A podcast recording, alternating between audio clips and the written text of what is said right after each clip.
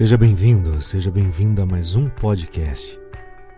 Quando acontece a chamada expansão da consciência? Como se expande a consciência? Quais os sinais? Por que nada parece fazer sentido? Isso e muito mais no podcast de hoje. Antes de começarmos, é claro que eu vou pedir para que você compartilhe esse nosso trabalho e, se possível, colabore com qualquer valor e as informações estão na descrição. Você já se sentiu um peixinho fora do aquário? Quando você está em um grupo de amigos, por exemplo, na escola, na faculdade ou no seu grupo familiar, você observa e sente que aquele ali não é o seu lugar. As suas ideias e ideais de vida são completamente diferentes. Você já se deu conta de que existe um preconceito contra pessoas intelectualmente inteligentes? Bom, vamos é, amarrando essa nossa conversa, vamos resenhando para chegar a uma ideia conjunta. Imagine que a pessoa tenha níveis de percepção diferentes.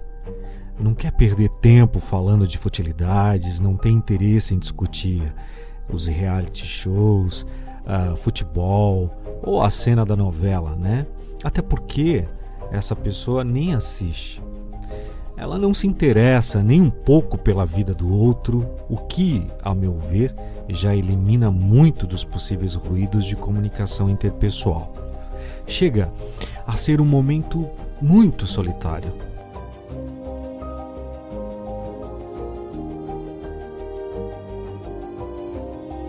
Uma vez que uma pessoa intelectualmente inteligente às vezes prefere a solitude simplesmente porque é difícil achar pessoas com ideias semelhantes às suas que possam conversar de igual para igual. Amigos que por, por acaso possam compartilhar dos mesmos interesses.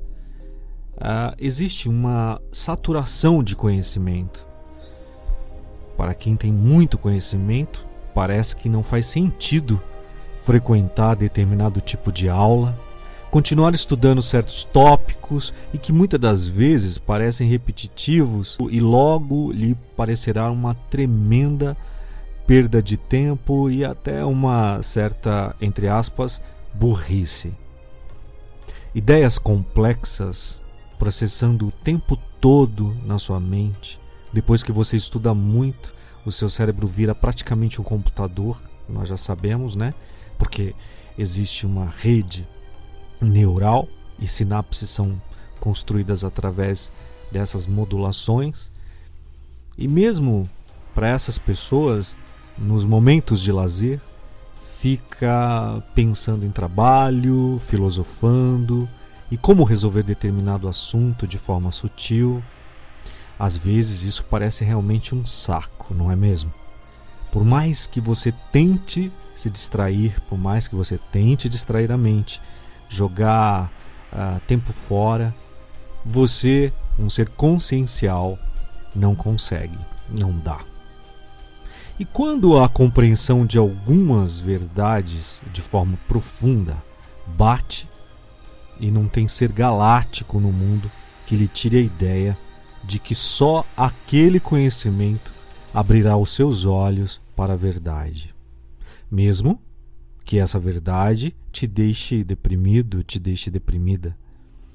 Mesmo que essa verdade gere pensamentos um pouco distorcidos ou suicidas até, dentre outras coisas negativas aí, justamente porque consegue ver o que a manada não conseguiu ver ainda.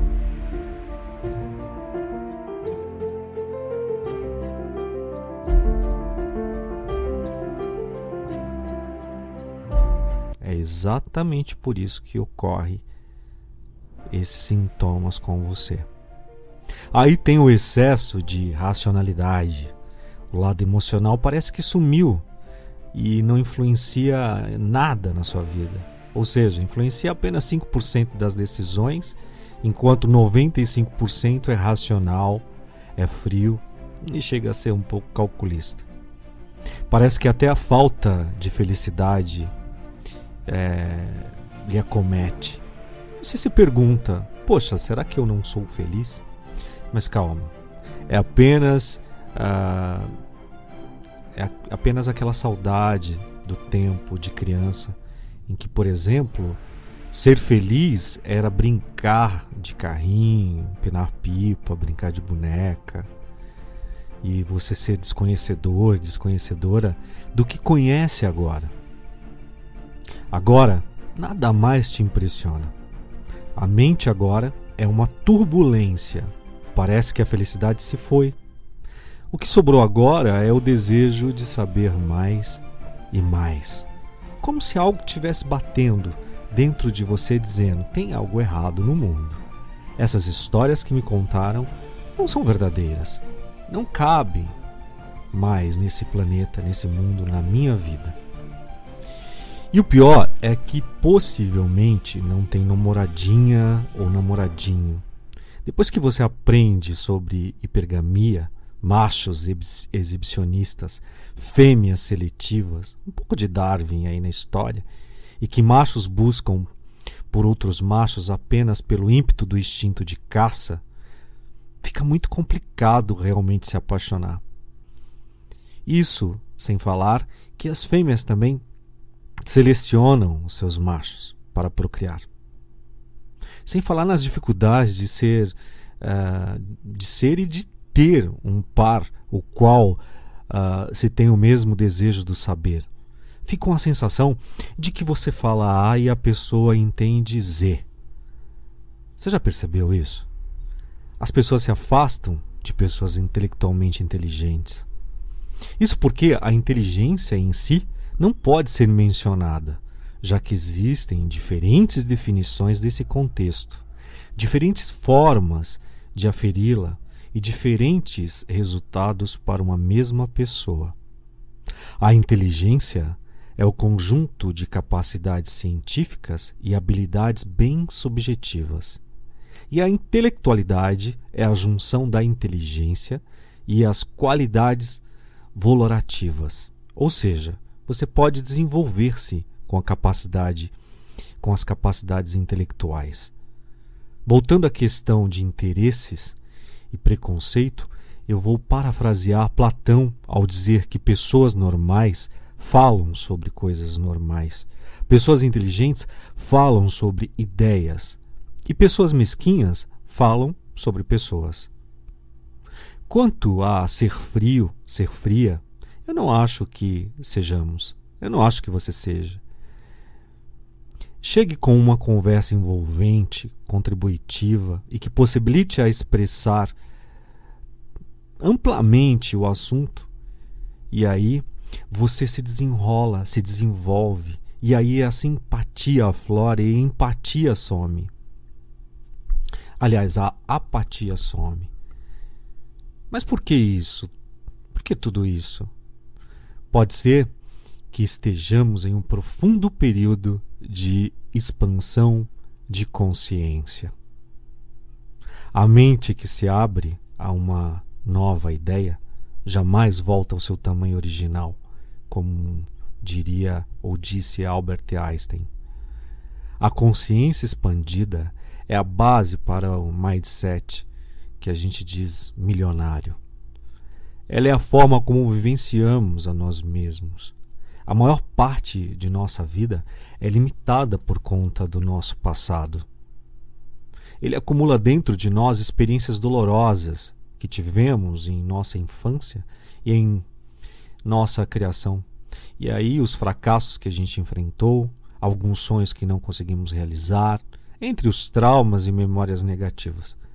Tudo isso funciona como uma névoa que impede que o sol brilhe e aqueça, ou seja, impede que vivamos nossa existência de forma plena.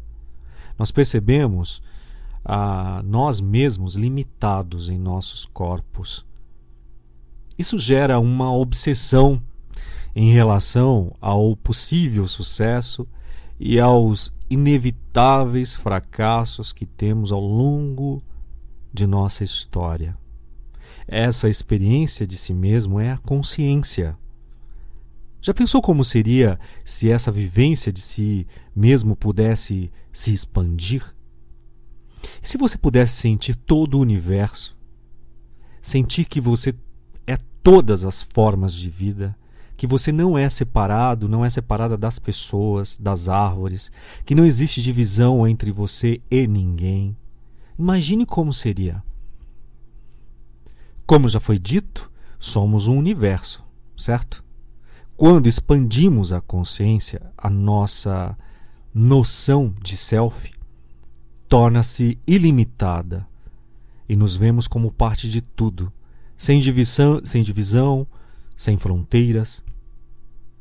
E se a vida pudesse ser vivenciada numa consciência expandida, com uma atenção plena? Essa é a proposta dessa jornada de falarmos sobre o despertar da consciência. Ela tem relação direta com o nosso conhecimento de self e com o rompimento do ciclo de obsessão que criamos.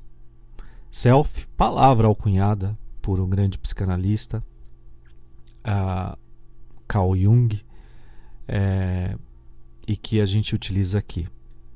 Enquanto estivermos, uh, enquanto a gente tiver apegado às coisas, estivermos apegado às coisas, às conquistas, à esposa, os filhos, a sociedade, não daremos a devida importância ao que somos e ao que queremos ser.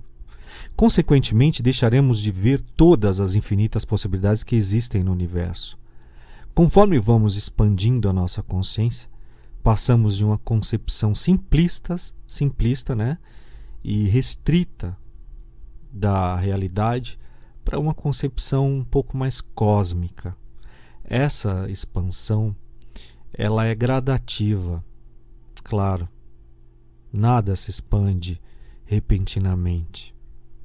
Tenho andado por esse caminho há exatamente oito anos e vejo que tenho tanto ainda a caminhar. Minha vida se transformou há alguns anos, é, de um dia para o outro, e claro que foi uma somativa de coisas que sucederam-se, é, de anos de acontecimentos os quais chegou um determinado momento em que eu virei a chave. Dizem que eu paguei um preço muito caro por isso, com a perda de bom posto de trabalho, de lucros, de dinheiro, de posses, de bens materiais, e que eu estava completamente louco em fazer isso. Eu uh, não entendo dessa maneira, não vejo dessa maneira. Hoje, olhando, realmente uh, não me vejo mais como aquela pessoa de anos atrás. Porém, enxergo que foi preciso tudo que, que ocorreu, tudo que aconteceu na minha vida, para que hoje eu tivesse essa consciência. Então, tudo que você fez até aqui, todos os cursos, leituras, orações, todas as brigas, todos os conflitos, todos os amores mal resolvidos, tudo te conduziu a uma expansão que acontece como uma borracha que lentamente cede a um peso.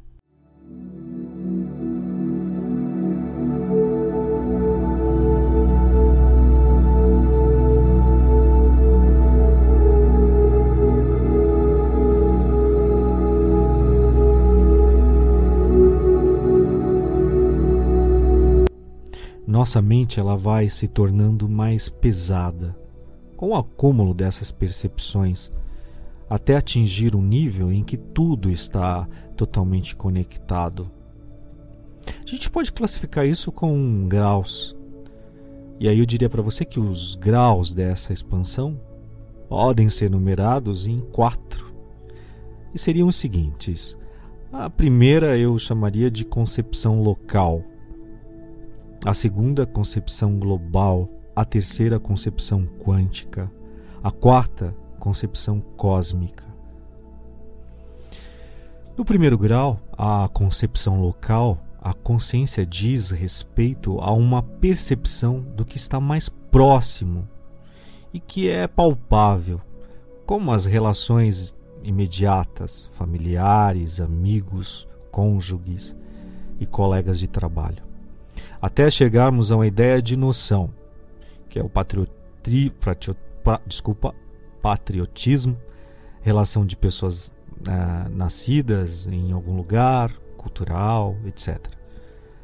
Surge dessa expansão no primeiro grau a mínima da consciência, ideias de superioridade, de intolerância e de julgamento do próximo, analisando e falando dos outros, não é? O que resulta seriamente em conflitos étnicos e políticos. Nesse ponto, a vida é apenas matéria e corpo, limitando o seu, uh, o seu ser. E é um pouco limitado e um pouco finito também. E tudo é feito com muito esforço e luta, sem que haja gratidão em cada gota de suor. Vemos uns aos outros de forma bem distanciada. E o mundo exterior é o lugar em que vamos satisfazer os nossos desejos e é em que e é o lugar em que nos enchemos de uma felicidade que pode até parecer genuína, mas é momentânea. Essa fase da consciência, quando estamos o mais próximo possível do terreno e do material, possui algumas características e é bem similar, inclusive, isso que eu estou dizendo para você, se a gente pegar a pirâmide, a pirâmide de Maslow, a pirâmide das necessidades, das necessidades de Maslow. Essas características vão na, desde a luta pela sobrevivência, não é? Que é exatamente o que Maslow diz no primeiro degrau, na pirâmide de Maslow. É, que é a primeira que se deve preencher com a necessidade, né? Aí vem a preocupação da nossa mente, que está sempre no fato de que precisamos sobreviver. Estamos nos importando apenas com a água, alimentos, roupas e um lugar que nos mantenha seguros. Não há muito tempo para pensar em coisas mais profundas ou transcendentais. Por isso, o sentimento que predomina é a da frustração, do desespero e da tristeza. De repente você vai ouvindo isso e se analisando também. Em que grau você está? Depois, a segurança. A segunda característica é o pensamento constante na preservação da própria vida e daqueles que estão ao seu redor. A consciência se concentra em manter o lugar do qual acordamos todas as manhãs e para os quais voltamos todas as noites em continuar, por exemplo, no emprego que paga as nossas contas e põe comida na mesa. A ansiedade é um sentimento constante, o medo do futuro nos leva a acumular bens e dinheiro para que a gente tenha essa falsa ilusão de é, garantir uma estabilidade em caso de algum imprevisto. E se formos pensar bem, não existe muito essa garantia. Depois, uma outra característica seria os prazeres materiais, né? Em paralelo com uma consciência focada na sobrevivência e na segurança, sentimos necessidade de felicidade momentânea, que podem ser conseguidas pelo bem-estar físico, pela satisfação dos prazeres sexuais, por exemplo. Os sentidos são aguçados com roupas, joias, perfumes, festa, música, sexo, drogas. Uma outra característica seria o poder do ego, Outras características dessa fase de consciência familiar é o desejo de domínio, de posse de pessoas, de lugares, de coisas, de acontecimentos, além, claro, do acúmulo de dinheiro, dos bens materiais, que não são funcionais e só servem para serem consumidos desenfreadamente. Há um desejo bem crescente por nos sentirmos aceitos socialmente, uma busca por, por, por prestígio, por reconhecimento, por fama, por posição social. Tudo isso visa ao crescimento do próprio ego. Ah, se a gente pudesse olhar para nós mesmos como um ser superior, soberano, vem a, a falta de missão, uma coisa em comum entre todas as características descritas e faladas até aqui é o sofrimento constante de insatisfação e frustração. Essa quinta característica é sentir que as metas e os valores não conseguem mais preencher o espírito. E a vida, que se torna algo vazio e sem sentido, começa a ocorrer os questionamentos a respeito da própria existência, se ela vale a pena, quem nós somos, qual o propósito de tudo. Tudo isso em busca de algo, de algo a mais que não pode ser aprendido com os bens materiais. Ah, possivelmente você se viu já nessa situação, ou se vê, ou conhece alguém que você julga está passando por isso, ou aquele artista famoso que buscou tudo isso e agora se distancia cada vez mais e diz que falta algo. Já no segundo grau, na concepção global, nos, nos propomos então a trilhar o caminho que leva ao despertar da consciência. Passamos da concepção familiar para uma concepção planetária. Saímos daquela visão de mundo limitado e passamos para uma visão mais abrangente, para aquela ideia de uma família global, em que impera o amor ao planeta Terra. Passamos de uma visão particular, segundo a qual nos importamos apenas com a nossa vida e no máximo com a vida daqueles os quais nos relacionamos diretamente, para uma visão muito mais planetária. Claro, que ela ainda não é o suficiente para atingirmos o nível quântico, mas é necessária para alcançarmos outros níveis. Nesse momento, nós começamos a questionar a nossa verdadeira posição na Terra. Passamos de um nível de total incompreensão com o que está ao nosso redor para o entendimento de que temos influência no planeta Compreendemos que a nossa felicidade depende do nosso próprio esforço, mas também de uma sociedade que esteja em paz e feliz. E aí, meu amigo, minha amiga, nesse estágio, não conseguimos ver como o universo uh, uh, é abundante, mas conseguimos perceber a perseverança e o amor comunitário como uma base indispensável para uma vida próspera de todos nós seres vivos. Um dos grandes desafios que encontramos no caminho de uma vida plena, em significados uh, relativos a, a, ou relação direta a essa ideia de consciência global, uh, nós podemos dizer, nós podemos encontrar um caminho que inclua todos tanto os humanos quanto a natureza, e passamos a nos preocupar com tudo isso. É necessário que seja um caminho que possibilite a elevação da compreensão desse ser humano. Não apenas como um ser que vive em comunidade, em relação constante com os outros seres humanos, mas como um ser integrado ao dito cosmos.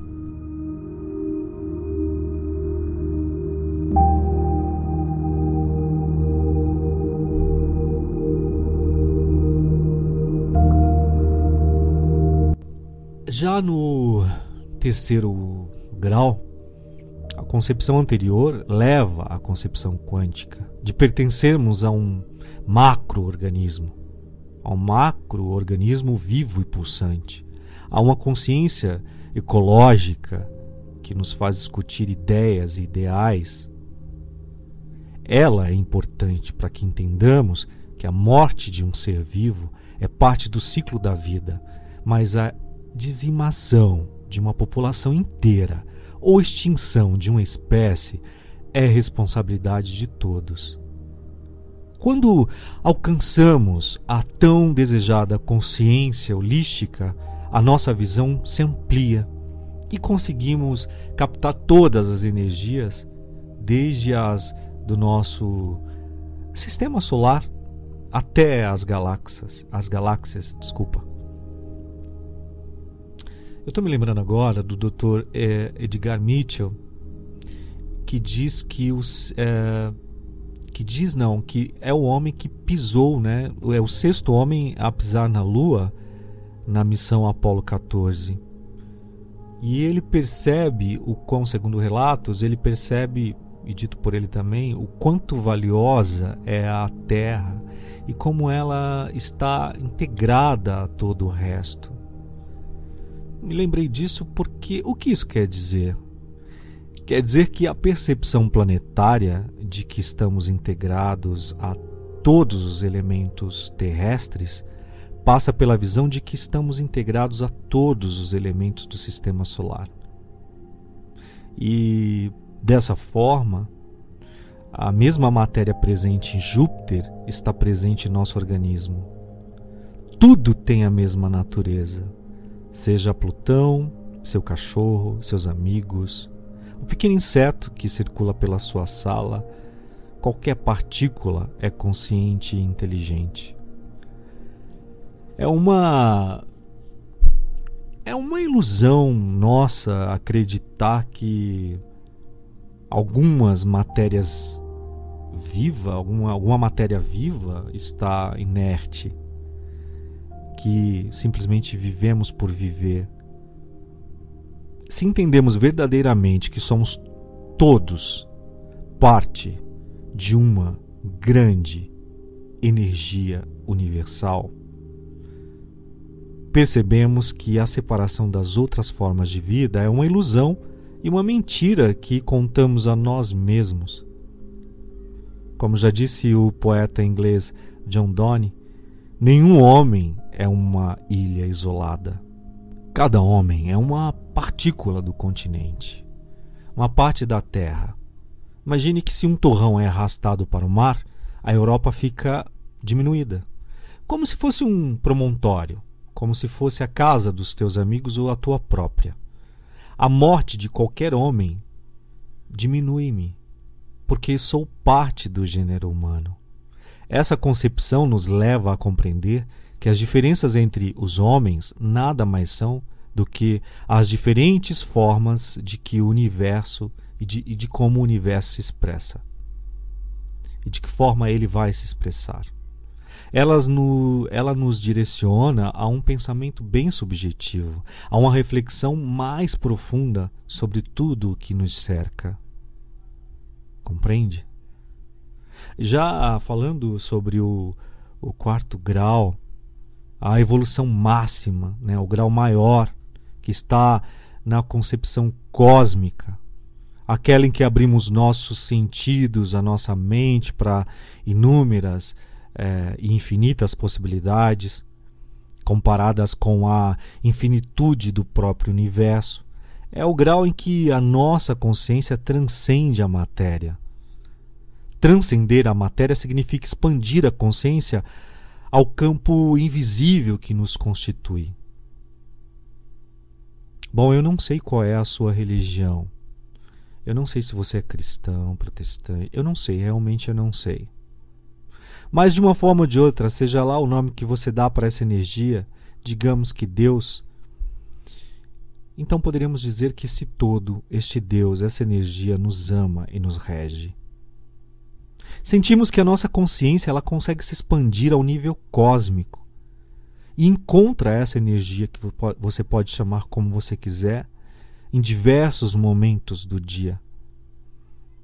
Estando numa meditação, em uma oração, às vezes num treinamento, malhando na academia, quando você é, se conecta com as pessoas. A consciência cósmica é a relação com o mundo de uma dimensão invisível, espiritual, mas realmente cósmica. É uma conexão com tudo que existe, mesmo o que não se vê. É um nível de consciência tão amplo que dele conseguimos observar todos os sistemas aos quais nós pertencemos como se olhássemos de cima. temos uma visão de divindade mesmo. É como o seu pet pode te olhar. Às vezes, como seu dono, não é? Mas muitas vezes você não sente que ao olhar para ele, você se coloca também nessa visão de divindade e o quanto ele te admira como um ser superior a ele. A iluminação chega com a consciência cósmica universal, que significa o despertar da luz e da verdadeira concepção da existência. É nesse nível, meu amigo e minha amiga, que acontece a transformação de alguém que vive apenas a realidade. Valores e comportamentos terrenos em um ser que realiza a busca interna para elevar-se aos níveis bem superiores de entendimento. Contempla o renascimento do espírito, a compreensão da energia que circula e rege o mundo como sendo o próprio divino, a busca por um aprofundamento na sua própria essência. E é isso. O amor e o servir aos outros passam a ser uma realização interna. Nada é forçado, nenhum ato é feito com o objetivo de ter alguma recompensa Qualquer ação ou movimento é uma expressão física de um sentimento genuíno dentro do peito. Sentimento que sentimento esse de que estamos todos conectados e vivemos ao som das mesmas notas.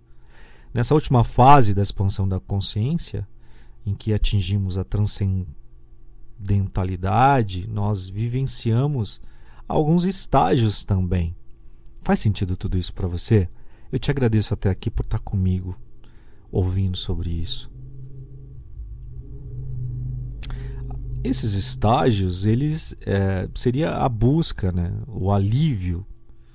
Ele preenche esse nosso corpo quando, ao procurar as respostas para as perguntas internas, nós chegamos a uma consciência única, a prosperidade e a abundância. Nós começamos então a procurar conhecimento a investigar as religiões tradicionais e outras crenças, lendo livros e frequentando cursos para investigar a espiritualidade, nós iniciamos uma caminhada rumo a uma elevação, tendo em mente o quão importante é a espiritualidade, uma fome inesgotável por conhecimento lhe acomete nessa fase. Nós temos uma característica que é que seria aquele que desperta primeiro, né? também chamado de o alvorecer. Essa fase diz respeito a uma compreensão até então não obtida de que o período de trevas pelo qual passamos é um problema espiritual. Até que a gente adquire esse entendimento, ainda existe um sentimento de confusão sobre a real natureza da espiritualidade. Depois, uma das outras uma das, uma das características seria o segundo a despertar, que pode, podemos então chamar esse segundo a despertar de o amanhecer, pois é a partir do momento em que a luz vai clareando essa essência, a sua, a nossa essência, o sentimento de escuridão da alma ele vai diminuindo. Já conseguimos ver partes de que nos compõem e que antes estavam escondidas, bastante ofuscadas por medo, por medos, por inseguranças e dúvidas, que continuam a nos acometer, claro, mas com menos, bem menos frequência. Vem a característica do comprometimento. E essa verdade é que alimentamos em nosso interior, ela se torna tão forte que não pode mais ser ignorada ou julgada para as, ou jogada para as sombras. Na consciência familiar, a espiritualidade não era a prioridade. A energia toda era gasta com as coisas do mundo, que compreende família, trabalho, prazer, a fama, a fortuna. O estágio do comprometimento começa quando intervemos ou, in, uh, ou invertemos, na verdade, as prioridades pois nesse momento é a, espiritualidade é, é mais importante do que os assuntos mundanos. Vem a iluminação como característica, que é a viagem da escuridão para a iluminação que vai terminando finalmente na claridade completa. Esse último estágio, ele pode ser chamado de terceiro despertar. A reintegração à unidade, o nascimento do espírito, entre outras menções. Nesse momento, o ápice da vida ele acontece, a compreensão da verdadeira identidade. Nós conseguimos transcender os limites da matéria e nos integramos conscientemente à unidade. A vivência da união com o todo e a visualização da verdadeira divindade. A iluminação é o ponto mais alto ao que podemos chegar em nossa vida na Terra. Porém, podemos dizer que é apenas o começo de uma vida de plenitude espiritual, uma vez que é o ponto de reencontro com o espírito totalmente livre. É autorrealização. Muita gente consegue se conectar com a expansão cósmica e com os níveis transcendentes, mas em geral as pessoas não têm consciência disso e não sabem como lidar com esse processo. Mas expandir a esse ponto é termos consciência da consciência cósmica. Ou seja, é aprendermos a usar esse nível da, de consciência, estando conscientes de que conseguimos acessá-lo e usufruir dos seus benefícios. Como lidar sabiamente com nossas emoções, com a razão e com os mais poderosos movimentos energéticos que circulam entre nós. O caminho do despertar parece longo, mas precisa apenas de um passo. As mudanças acontecem com uma atitude. Quando você faz novas escolhas, novos resultados surgirão. Eu gostaria de te agradecer por ter ficado comigo até aqui. Se isso tudo fez sentido para você, comente, compartilhe. Se puder, ajude nosso trabalho com qualquer contribuição e as informações estão na descrição. Eu espero por você. Se você não é inscrito, se inscreva nesse canal. Siga-nos e a gente continua com esse bate-papo no próximo podcast. Pense nisso.